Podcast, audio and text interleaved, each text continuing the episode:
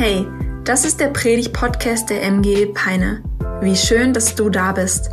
Wir hoffen, dass die folgenden Episoden dich ermutigen, deinen Glauben ganz praktisch zu leben und hoffen, dass wir dich herausfordern können, deinen nächsten Schritt zu gehen. Und jetzt geht's los. Viel Spaß. Hey, wie gut, dass du in der Kirche bist. Wir sind mitten in unserer Predigtreihe S, E, X, ausgesprochen Sex. Yay! Ich freue mich richtig, heute über Sex und Ananasse zu predigen, was auch immer die Mehrzahl von Ananas ist. Kennt irgendjemand die Mehrzahl von Ananas? Ananas. Sehr gut. Okay, also nicht Ananassen oder Ananösen oder so. Okay, einfach die Ananas und die Ananas. Yes. Ich freue mich richtig auf diese Predigt und bevor ich so reinsteige, möchte ich dir nochmal ein größeres Bild über diese Predigtserie geben. Wir haben auf dem Herzen drei wichtige Dinge über Sex zu sagen, ähm, weil sie wichtig für unsere Zeit sind und weil wir merken, dass es einfach auch wichtig ist, dass wir diese Punkte verstehen.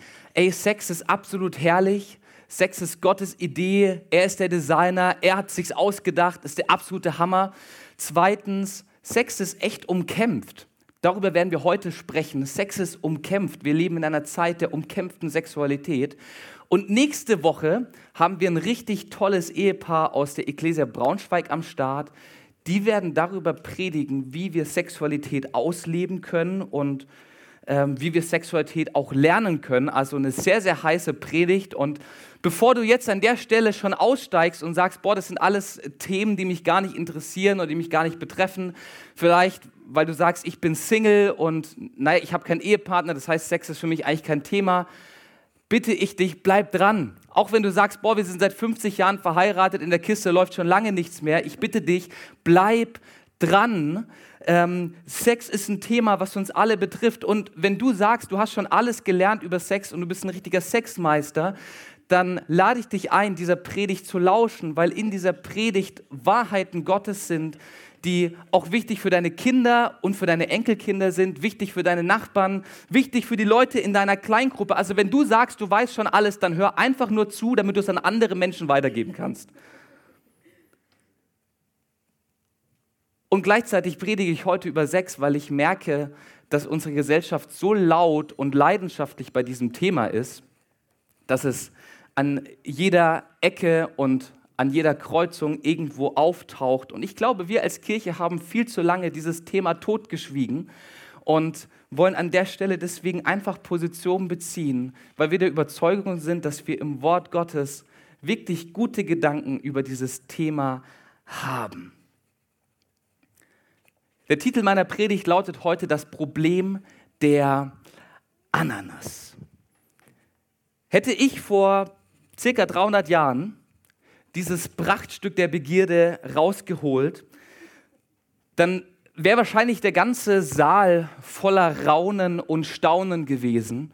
Der ein oder andere wäre vermutlich in Unmacht gefallen, weil er dieses Exemplar der Begierde zu, Sicht, zu Gesicht bekommen hätte und wäre verzückt gewesen, an so einem grandiosen Sonntag in der Kirche zu sein.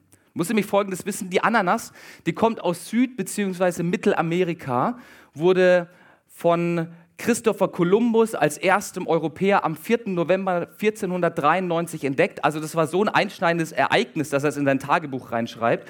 Und wir deswegen ganz genau wissen, dass Christopher Columbus am 4. November 1493 die Ananas entdeckt hat. Und er war so begeistert von der Ananas, weil er sagt, boah, die sieht aus wie ein Kiefernzapfen oder ein Pinienzapfen, aber schmeckt innen drin wie ein Apfel.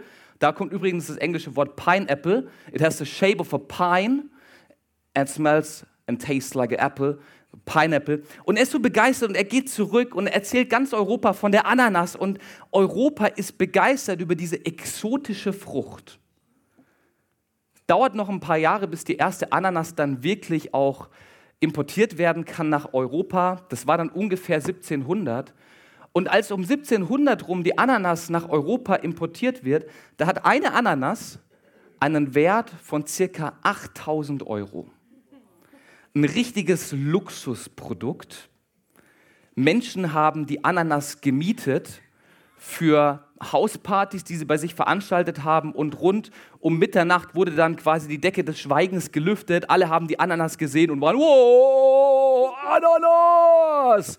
Wow, unser Gastgeber ist hier echt der König. Und am nächsten Tag wurde die Ananas dann an den nächsten Typen vermietet. Und da war wieder die ganze Party am Staunen. Also die Ananas, das war ein absolutes Statussymbol. Wenn du zeigen wolltest, dass du Geld hattest, dann hast du dir eine Ananas gemietet oder sogar gekauft. Wir sehen das heute auch an verschiedenen Gebäuden, die in dieser Zeitepoche entstanden sind. Schau dir mal die St. Paul's Cathedral an in London. Die wurde in dieser Zeit erbaut und der Architekt der St. Paul's, Sir Christopher Wren, hat auf die beiden vorderen Türme eine Ananas obendrauf gesetzt, um zu zeigen, wie großartig Kirche ist und wie gut es ist, in die Kirche zu gehen. Auf der linken Seite sehen wir seinen ersten Entwurf. Eigentlich wollte er eine 1,80 Meter große Ananasstatue auf den Hauptturm setzen, aber die Kirche hat sich dagegen gewehrt und da musste leider doch das Kreuz drauf. Ähm, also wir sehen die Ananas, das war so das Objekt der Begierde. Jeder wollte die Ananas haben, jeder wollte sie sehen, jeder wollte gerne Ananas essen. Und so hat irgendwann auch der ein oder andere Wirtschaftsmensch gemerkt, dass man mit Ananas richtig Geld machen kann. Und mit der wissenschaftlichen Entwicklung und den ganzen technischen Möglichkeiten war es dann irgendwann so im 19. Jahrhundert möglich, die Ananas in einer Konservendose einzumachen und sie über den weiten Weg von Hawaii und von Südamerika nach Europa zu bringen. Das Angebot steigt auf einmal kannst du in jedem Tante-Emma-Laden, in jedem Marktstand stand eine Konservendose mit Ananasstücken kaufen. Und währenddem das Angebot an Ananas nach oben geht, geht gleichzeitig die Nachfrage nach Ananas nach unten. Und der Wert einer einzelnen Ananas sinkt. Und heute ist eine Dose Ananas nichts mehr, was uns irgendwie in Verzückung geraten lässt, wir, wir stehen nicht vor einem Stapel Ananasdosen und fangen an laut zu jubeln, Halleluja, eine Ananas, äh, wie vielleicht Ostdeutsche damals bei der Wende vor Bananenstapeln in Verzückung geraten sind. Die Ananas ist ein ganz normales Massen- und Konsumprodukt und sie gehört einfach zu unserem Alltag mit dazu. An der Art und Weise der Ananas hat sich nichts geändert. Diese Ananas ist genetisch immer noch genau die gleiche Ananas wie damals 1493. Aber was damals 8000 Euro gekostet hat, ist heute noch gut 99 Cent wert und du kriegst es an jeder Straßenecke. An der Ananas verändert sich nichts, aber an der Art und Weise, wie wir mit dir umgehen, von einem Exklusivitätsprodukt zu einem Konsumprodukt. Und das Gleiche erleben wir auch beim Thema Sexualität. Währenddem Sexualität ein sehr exklusives Produkt war und ein Thema war, worüber wir in der Öffentlichkeit nicht gesprochen haben, ist Sexualität heute zu einem Konsum- und Massenprodukt unserer Zeit geworden. Über ein Viertel aller Suchanfragen im Internet beschäftigen sich mit Online-Sexualität und Pornografie. Circa ein Drittel aller Internetinhalte des globalen Internets sind pornografische Inhalte, die rund um die Uhr zugänglich sind. Sex ist nicht ein Exklusivität, sondern ein Massenprodukt. Wir haben Dating-Apps wie zum Beispiel Tinder, was man auch als das Amazon Prime für heiße Typen und sexy Ladies bezeichnen könnte. Ja, du wischst rechts, du wischst links, auf den Knopfdruck kontaktierst du einen Typen oder eine Lady und hast einen One-Night-Stand und kannst deine Sexualität da ausleben. Wir finden in den verschiedensten Instagram-Profilen, dass Menschen ihre sexuelle Ausrichtung plakativ beschreiben und damit auch Werbung für sich machen. Fifty Shades of Grey, diese Buchreihe, in der es eigentlich nur um Sex geht, ist eine der bestverkauftesten Bücher des 21. Jahrhunderts, zusammen mit der Trilogie der Filmserie. Auch eines der besten Filmfranchises des 21. Jahrhunderts, wenn du dir die Verkaufszahlen anschaust. Und auch in der Politik erleben wir, dass Sex immer wieder ein Thema ist, oder? Und immer wieder thematisiert wird und dafür gekämpft wird, dass wir eine freie und eine möglichst beliebige Sexualität haben. Und was ich da beobachte, ist, dass das herrliche Bild Gottes von Sex echt umkämpft ist, da Sexualität nicht mehr exklusiv behandelt wird, sondern ein Konsumprodukt ist. Sex ist wie eine Art neue Religion, die verehrt wird und die wir an jeder Straßenecke sehen. Und die Frage ist, wie gehen wir mit diesem Kampf um? Mit diesem Kampf um die Sexualität, der Sex in eine bestimmte Ecke schiebt. Ähm, wie leben wir Sexualität so, dass sie Gott gefällt und dass sie ihn ehrt? Und wo ist vielleicht auch unser Umfeld einfach falsch informiert über Sexualität? Ich möchte an der Stelle dir gerne eine Sache sagen. Was ich in den nächsten Minuten predige, das ist Wahrheit Gottes. Das finden wir in der Bibel und wir glauben daran, dass die Bibel Autorität für unser Leben hat als Christen und als Nachfolger von Jesus. Wenn du nicht mit Jesus unterwegs bist, dann hör dir die Gedanken Gottes einfach an. Wir verurteilen dich zu keinem Punkt, wie du lebst. Wir lieben jeden Menschen gleich. Jeder Mensch darf in diese Kirche so kommen, wie er ist. Aber das, was ich in den nächsten 20, 25 Minuten predige, ist einfach das, was wir im Wort Gottes lesen. Seid ihr bereit für das Wort Gottes? Jesus, ich danke dir dafür, dass du heute zu uns sprichst. Und ich danke dir dafür, dass du gute Gedanken über unsere Sexualität hast und dass du uns auch in diesen Kämpfen um die Sexualität begegnen möchtest und du eine gute Zukunft für uns hast. Herr, wir wollen unsere Ohren für dich öffnen und für dein Wort und sind bereit für das, was du zu sagen hast. Amen. Amen.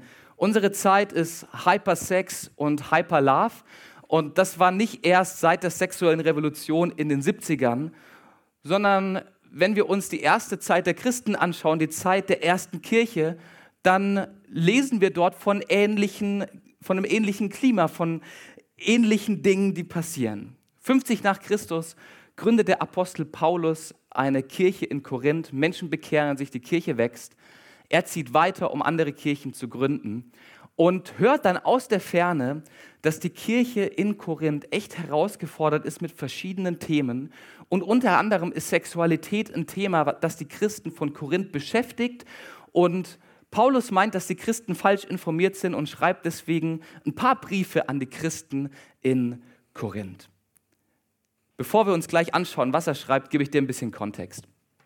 Korinth ist damals die Hauptstadt der römischen Provinz Asia sie ist reich, sie ist wohlhabend, ähm, eine Handelsstadt und gleichzeitig eine Stadt der unbegrenzten Möglichkeiten. Also vergleichbar zu Berlin, zu Las Vegas, zu New York heute. Und in Griechenland oder generell in dieser ganzen Region war Korinth dafür bekannt, dass in Korinth sexuell alles möglich ist. Es gibt in griechischen Texten dieser Zeit einen Begriff, der heißt ich korinthisiere.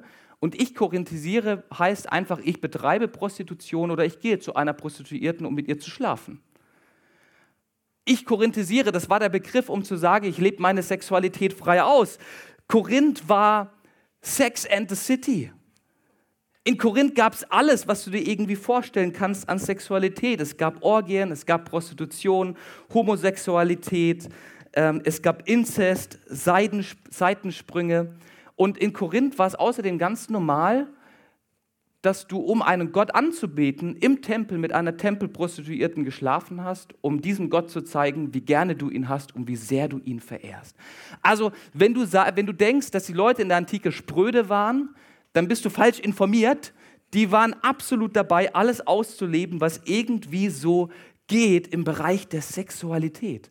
Korinth war Hyperlove Lieb einfach, wen du liebst. Ja, deine Gefühle, den musst du Raum lassen, den musst du gehorchen, den musst du nachgehen. Und zwar ganz egal, wer es ist, den du liebst. Und selbst wenn es deine Schwiegermutter ist, mach es, tu es. Im Korintherbrief lesen wir davon, dass in der Church einer ist, der mit seiner Schwiegermutter ins Bett gesprungen ist und niemand hat was dagegen gesagt. Lieb einfach, wen du willst. Korinth war Hypersex nimm einfach das, was du brauchst an Lust, an Befriedigung, schlaf mit wem du willst, just do it, mach doch nichts, tu es einfach. Und gleichzeitig war die Kirche in Korinth hyper craze und lebte nach dem Motto, es ist doch eigentlich ganz egal, was ich tue, Gott vergibt mir sowieso und naja, ich lebe einfach aus, denn genau das ist doch Freiheit. Ich tue einfach, was ich tun will. Und in diesem Kontext schreibt Paulus jetzt einen Brief an die Christen in Korinth und macht sie auf das aufmerksam, was die Wahrheit Gottes ist. Er gibt ihnen eine Orientierung in dieser Zeit der sexuellen Revolution. Er gibt ihnen einen Maßstab Gottes mit und macht sie aufmerksam auf das, wie Gott Sexualität sieht. Und wir wollen gemeinsam die Gedanken Gottes entdecken im ersten Korintherbrief, Kapitel 6 oder 6. Ab Vers 12. Du kannst gerne deine Bibel mit aufschlagen, wenn du willst, und mitlesen. Und Paulus zitiert hier jetzt am Anfang erstmal die Korinther und generell so ein bisschen auch das, was sie so ausgemacht hat und kontert das. Ab Vers 12. Ihr sagt, die Leute in Korinth, alles steht mir frei. Aber nicht alles ist förderlich. Ihr sagt, alles ist mir erlaubt. Aber ich darf mich von nichts beherrschen lassen. Ihr sagt, das Essen ist für den Magen bestimmt und der Magen für das Essen. Ja, Gott wird beides zugrunde gehen lassen, aber unser Körper ist nicht für die sexuelle Unmoral bestimmt, sondern für den Herrn und er ist der Herr über den Körper. Die Korinther hatten ein Argument, was sie immer anbrachten, wenn es ums Thema Sex ging. Und dieses Argument war, ich habe einen Bauch und es gibt Essen und wenn ich Hunger habe, dann schreit mein Bauch nach Essen und dann hole ich mir das einfach. Wenn ich Lust auf einen Döner habe, dann gehe ich in die Dönerbude und stopfe mich voll. Wenn ich Bock auf einen Burger habe, dann gehe ich einen Burger essen. Und das Gleiche ist ja auch im Bereich der Sexualität so. Wenn ich Lust habe, dann hole ich mir halt einfach, worauf ich Lust habe. Und wenn die Lust kickt und ich richtig Bock auf eine sexuelle Erfahrung habe, dann nehme ich mir das einfach, weil in mir dieser Trieb ist und genauso wie in mir der Trieb nach Essen ist, so ist in mir auch der Trieb nach Sexualität. Und dann hole ich mir einfach das, wonach mein Körper gerade verlangt. Also Sex ist einfach nur ein tierischer Trieb, eine Sache, nach der mein Herz und mein Bauch und mein Inneres, mein Körper verlangt. Und wenn ich die Chance habe, dieses Hungerbedürfnis zu stillen, dann sollte ich das definitiv auch tun. Und in der gleichen Kultur leben wir heute auch. Wir leben in einer Kultur, die von der sexuellen Revolution der 70er geprägt ist. Und Menschen sind so leidenschaftlich wie noch nie für Sex. Sexuelle Beliebigkeit ist das höchste Gut der menschlichen Entfaltung und Pornografie, One-Night-Stands sind nicht die Ausnahme, sondern eher die Norm, wie wir uns das holen, wonach unsere Lust schreit. Und was die Korinther damals schon geglaubt haben, das glauben wir auch zu großen Teilen unserer Gesellschaft, nämlich dass Sex einfach nur körperlich ist. Um es mit den Worten der Band Bloodhound Gang auszudrücken, die in ihrem Lied Bad Touch singt, You and me, baby, ain't nothing but mammals, so let's do it like they do it on the Discovery Channel. Auf Deutsch, du und ich, Baby, wir sind doch nichts anderes als Säugetiere, also lass es uns so treiben, wie es die Tiere in den Tierdokus tun. Das ist das, wie weite Teile unserer Gesellschaft über Sexualität denkt. Ach, Sex ist einfach ein Trieb in uns, dem wir begegnen müssen und wir sind auch nichts weiter als Säugetiere und deswegen treiben wir es halt so, wie wir es in den Tierdokus sehen. Mary Eberstedt ist eine Theologin und gleichzeitig Gesellschaftsbeobachterin. Und sie hat ein wahnsinnig gutes Buch über die Auswirkungen der sexuellen Revolution der 70er geschrieben und dort fasst sie so zusammen, die sexuelle Revolution war die Entstigmatisierung und Entmystifizierung des außerehelichen Geschlechtsverkehrs und die Reduzierung sexueller Beziehungen im Allgemeinen auf eine Art hygienische Freizeitgestaltung, bei der alles erlaubt ist, solange die Beteiligten einwilligende Erwachsene sind. Und das ist das, was wir um uns herum sehen. Sex ist einfach ein Bettsport, hygienische Freizeitgestaltung, um es in den Worten von Mary zu sagen. Einfach eine Sache, die meinen Körper betrifft. Doch wenn wir uns jetzt das Bild der Bibel von Sexualität anschauen, dann bekommen wir eine andere Blickweise auf das Thema Sex. Gott, der Designer von Sex, hat Sexualität nicht als etwas rein körperliches geschaffen, sondern als eine Sache, die dein gesamtes Sein betrifft. Sex betrifft deinen Geist, deine Seele, dein Körper, deine komplette Gesamtheit. Sex hat immer Auswirkungen auf dich als ganze Person. In 1. Mose 2, Vers 24 lesen wir den Gedanken, den Gott über Sex hatte. Und er sagt dort, darum wird ein Mann seinen Vater und seine Mutter verlassen und seiner Frau anhängen und sie werden zu einem Fleisch werden. Sex verbindet zwei Menschen auf eine geniale, übernatürliche Art und Weise miteinander und ist nicht nur eine Sache von zwei Körpern, die sich aneinander reiben, um ein bisschen Spaß zu haben.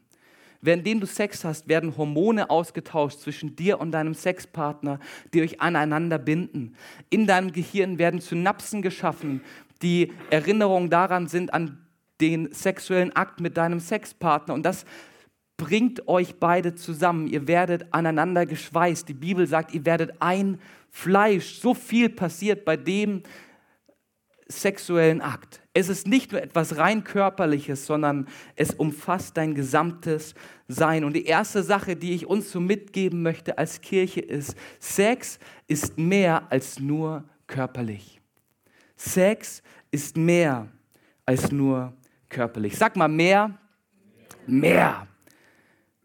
Und weil Sex mehr als nur eine körperliche Sache ist, hat Gott sich einen Rahmen ausgesucht, in dem Sex zu Hause sein soll.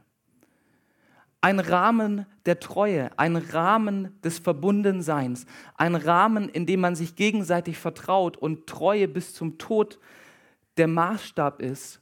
Die Ehe, Gott platziert Sexualität in der Ehe nicht, um allen anderen Menschen den Spaß vorzuenthalten, sondern um den Spaß in der Ehe größer zu machen und um gleichzeitig Sex den richtigen Rahmen zu geben, weil es nicht nur körperlich ist, sondern ganz viel auf der emotionalen und auch auf der geistigen Ebene passiert. Bei wechselnden Sexpartnern wird Sex wie so ein Post-it, was du immer wieder wegreißt und versuchst woanders hinzukleben. Irgendwann klebt es nicht mehr. Und es ist durch Studien bewiesen, dass je größer die Anzahl deiner Sexpartner ist, desto geringer wird deine Fähigkeit, dich emotional an andere Menschen zu binden, durch das, was auf der hormonellen Ebene passiert. Wie so ein Post-it, was immer wieder woanders hingeklebt wird, verliert es seine Klebekraft und so verliert auch der Mensch seine Fähigkeit, sich an jemand anderen emotional zu binden. Pornos sind nicht einfach nur eine körperliche Sache, die ich tue, um meine Lust zu befriedigen. Pornos haben Einfluss auf dein Gehirn. Sie verändern dein Lustempfinden. Sie verändern die Art und Weise, wie Dopamin in deinem Körper ausgeschüttet wird. Es verändert dein ähm, Belohnungssystem. Die Art und Weise, wie dein Gehirn auf Erfolge reagiert, wird maßgeblich zerstört. Und Menschen, die jahrelang in Pornos gefangen sind, erleben, wie ihre Produktivität sinkt und gleichzeitig aber auch Selbstwert und Glücksempfinden sinken. Sex ist nicht nur körperlich, es ist so, so viel mehr. Es hat etwas mit unserem ganzen Sein zu tun. Und deswegen sagt die Bibel in Sprüche 4, Vers 23, ey, behüte dein Herz mit allem Fleiß, denn daraus quillt dein Leben. Behüte dein Herz, pass auf dein Herz auf, pass auf deine Gedanken auf, pass auf, was du mit ihnen tust, denn daraus entspringt dein Leben. Und da Sex mehr als nur körperlich ist, hat es Auswirkungen auf dein Herz, hat es Auswirkungen auf deine Seele, auf deinen Geist. Sexualität beeinflusst dich als gesamte Person. Du kannst dich beim Sex vielleicht vor Geschlechtskrankheiten oder ungewollten Schwangerschaften schützen aber es gibt beim Sex kein Kondom, das groß genug für dein Herz wäre.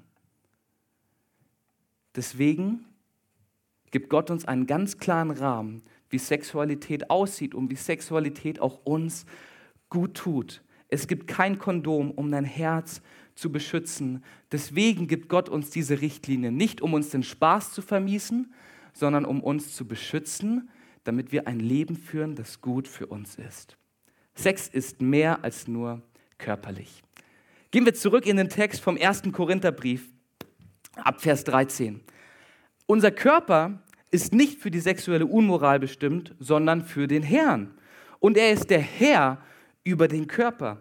Gott hat den Herrn auferweckt und wird in seiner Macht auch uns auferwecken. Ey, du und ich, wir sind dafür bestimmt, in einer Beziehung mit Gott zu leben.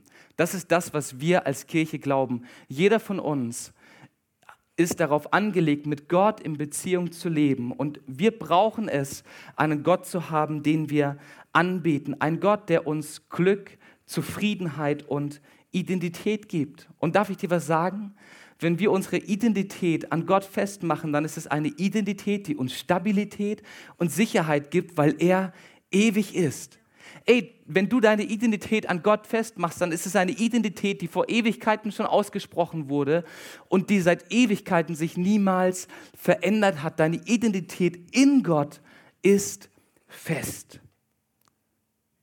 Doch viel zu häufig wird Sex für uns zu einer Quelle von Glück, Zufriedenheit und Identität.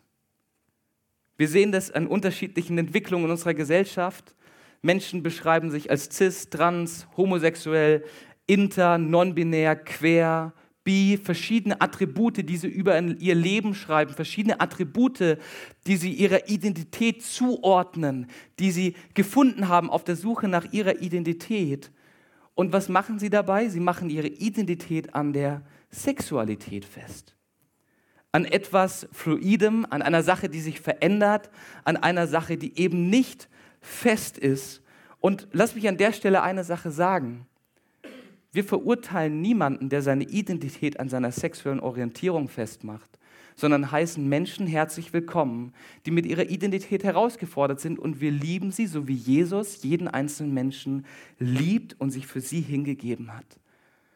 Aber gleichzeitig sind wir traurig darüber zu sehen, was es mit Menschen macht, wenn sie ihre Identität an die Sexualität hängen, weil dadurch Sexualität zu einem Gott wird, der ihnen Glück, Sicherheit und Zufriedenheit verspricht, das aber niemals geben kann.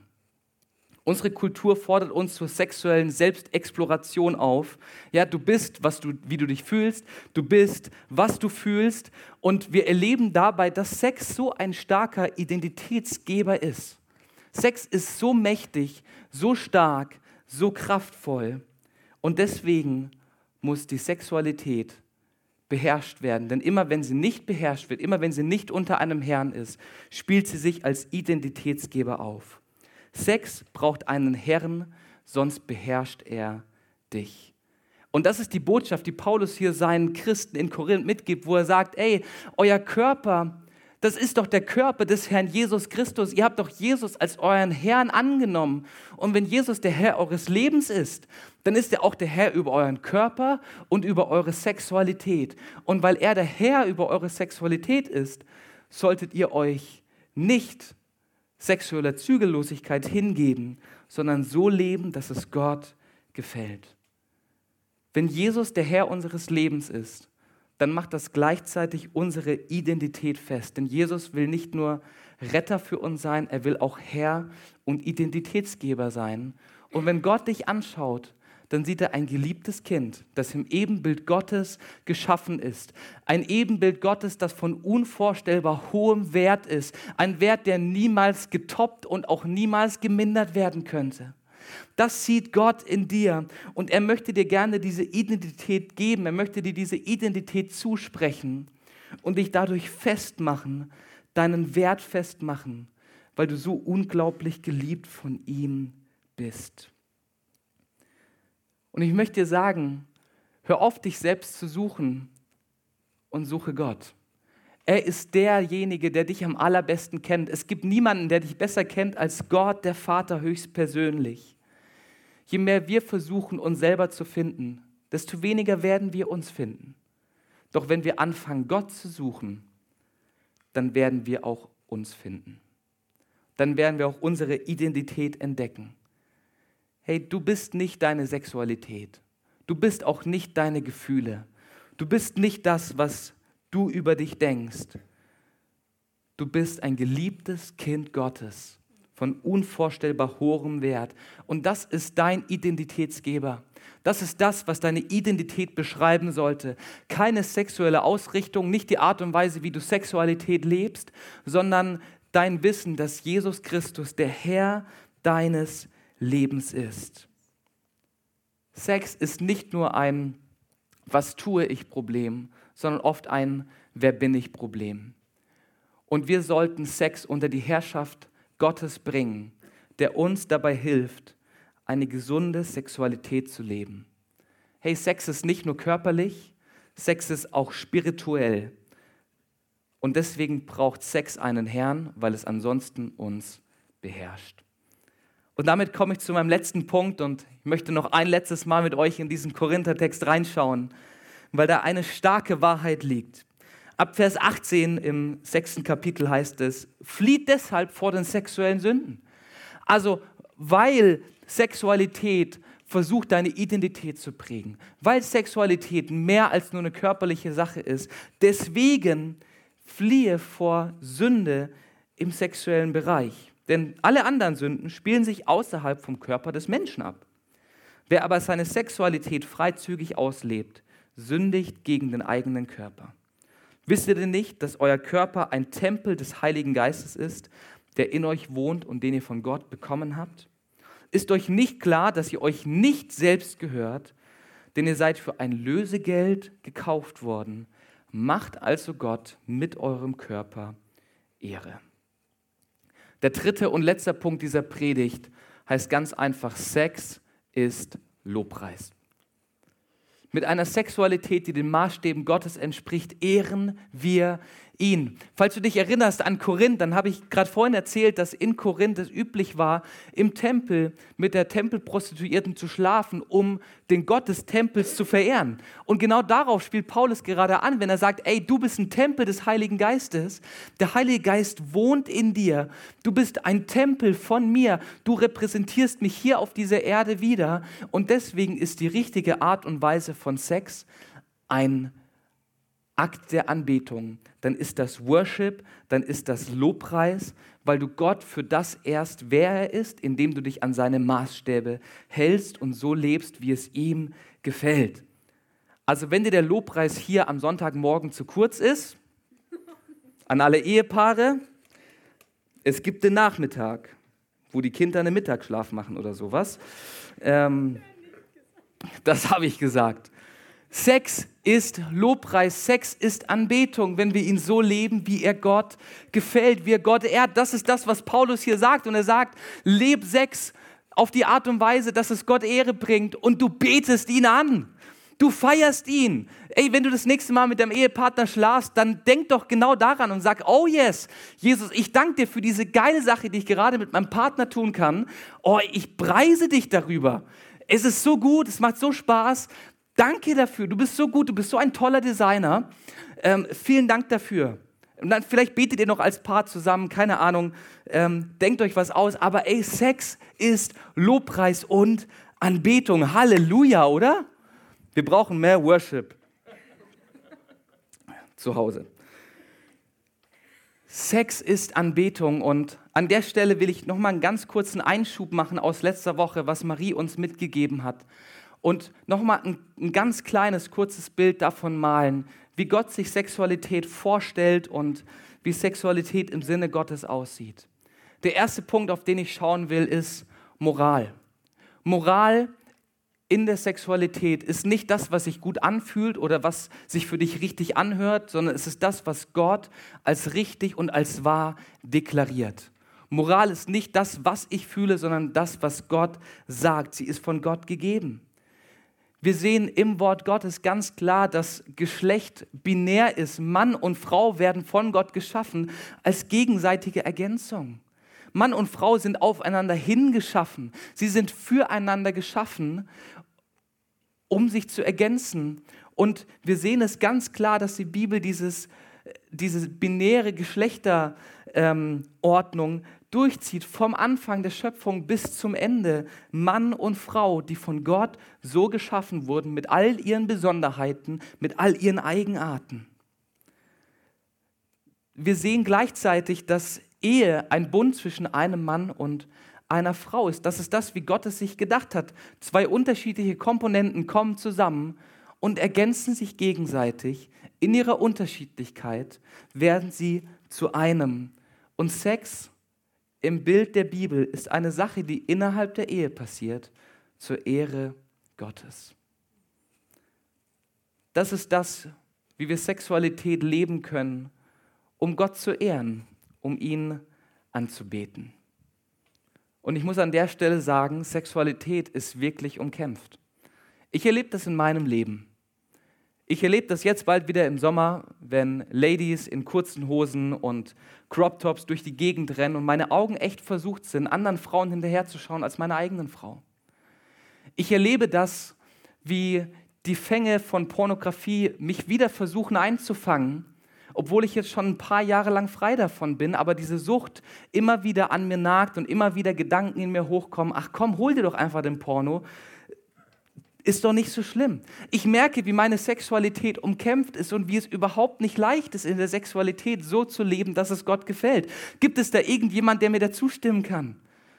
Ich, ich merke, dass Sexualität ein umkämpftes Thema ist in meinem eigenen Leben.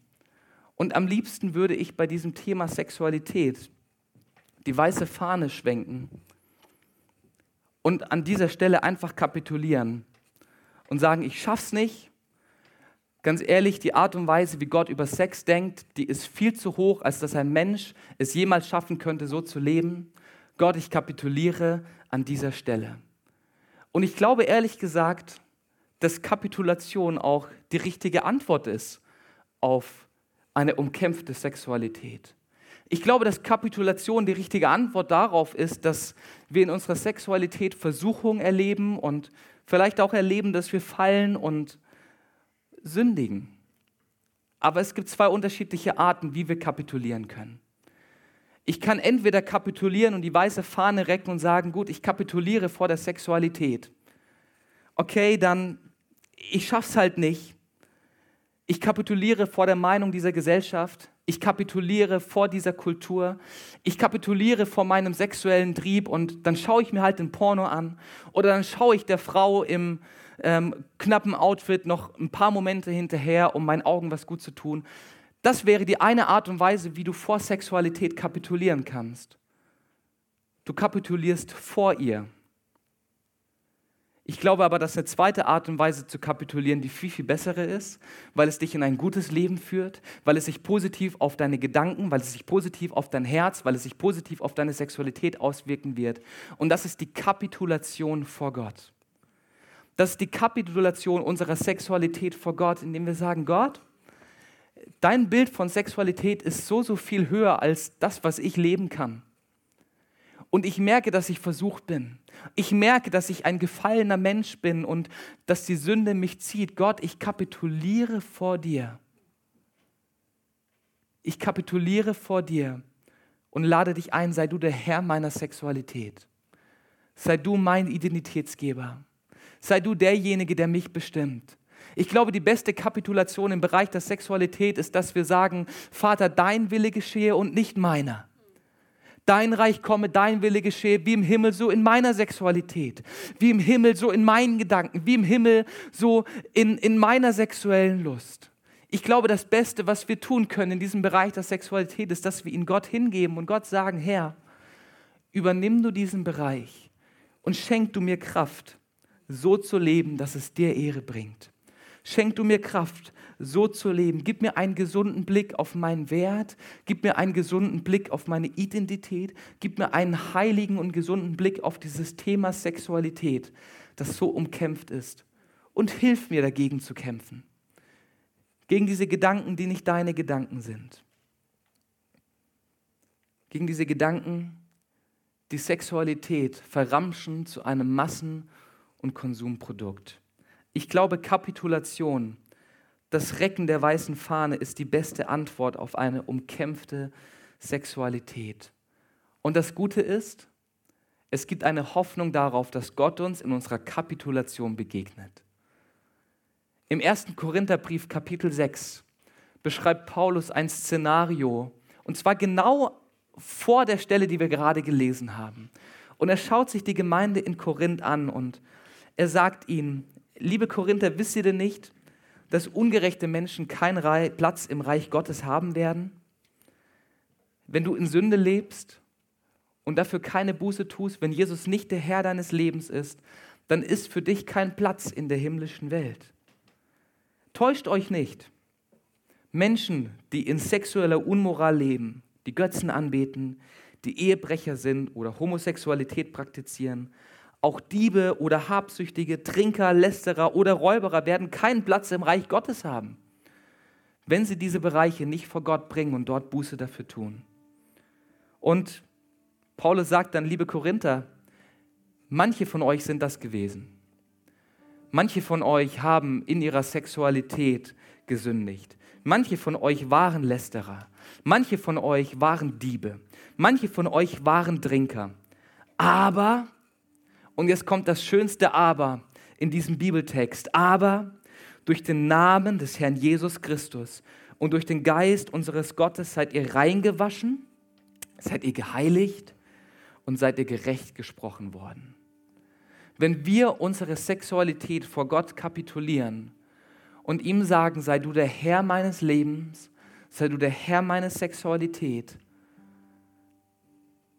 dann dürfen wir erleben, wie Gott uns vergibt für die Bereiche, in denen wir gesündigt haben, wo wir abseits von seinem Willen gelebt haben und dürfen uns gleichzeitig erleben, wie er uns durch seinen Heiligen Geist Kraft gibt, so zu leben, dass es ihm gefällt. Ich möchte dich heute Morgen einladen, deine Sexualität vor Jesus zu bringen und zu sagen, Jesus, sei du der Herr meiner Sexualität. Ich ordne sie dir unter, denn du bist der Herr über mein Leben. Und vielleicht können wir gemeinsam die Augen schließen, einfach als ein Rahmen der Privatsphäre und der Konzentration. Und ich glaube, es gibt zwei Dinge, die Gott heute tun möchte und die er gerne in deinem Leben tun will. Und ich werde sie ganz kurz beschreiben und dann die Frage stellen, ob du dir da Gottes eingreifen wünschst. Ich glaube erstens, Gott möchte heute Vergebung aussprechen und Gott möchte dir Schuld wegnehmen, die sich bei dir in der Sexualität angereichert hat durch Dinge, die du getan hast, durch eine Art und Weise, wie du gelebt hast, die abseits von dem Willen Gottes sind. Gott möchte dir Vergebung zusprechen. Und das Zweite ist, Gott möchte der Herr deiner Sexualität werden und dir helfen, eine gesunde Sexualität zu leben. Er möchte dir helfen, Gesundheit auch zu bekommen, da wo Dinge zerbrochen sind durch eine ungesunde Sexualität, da wo Dinge kaputt gegangen sind durch Dinge, die du vielleicht erlebt hast. Und ich will dich heute Morgen fragen, möchtest du eines der beiden Dinge erleben? Möchtest du erleben, dass Jesus dir Schuld vergibt in diesem Bereich? Oder möchtest du erleben, dass Jesus der Herr deiner Sexualität wird? Und währenddem alle Augen geschlossen sind, kannst du jetzt gerne auf diese Frage mit einem Ja reagieren, indem du deine Hand Gott entgegenstreckst und sagst, Gott, ich wünsche mir da eine Veränderung. Ich möchte nicht mehr so weiterleben, wie ich aktuell lebe. Ich möchte dich einladen, Veränderung zu bringen. Yes, vielen Dank. Wow. Jesus, du siehst die Ehrlichkeit an diesem Morgen und du siehst, das innere Verlangen von verschiedenen Menschen an diesem Morgen, ihre Sexualität ins Reine zu bringen und ihre Sexualität vor dich zu bringen, Herr. Jesus, ich danke dir dafür, dass wir damit rechnen dürfen, dass du uns Schuld vergibst, wenn wir sie vor dir bekennen. Du reinigst uns von aller Ungerechtigkeit, wenn wir unsere Schuld vor dir aussprechen und dich als den Herrn unseres Lebens einladen. Und ich danke dir dafür, dass du das gerade tust, Herr, da wo Menschen in ihrem Herzen Buße tun und dich um Vergebung bitten. Herr, da vergibst du und da sprichst du Vergebung zu. Und Jesus, ich bete darum, dass du durch die Kraft deines Heiligen Geistes uns hilfst, die Sexualität dir unterzuordnen und Sexualität auf eine Art und Weise zu leben, dass sie dir Ehre bringt, Herr. Jesus, wir ordnen sie dir unter und wir bitten dich, hilf uns so zu leben, dass es dir gefällt. Amen. Du kannst gerne deine Augen wieder öffnen.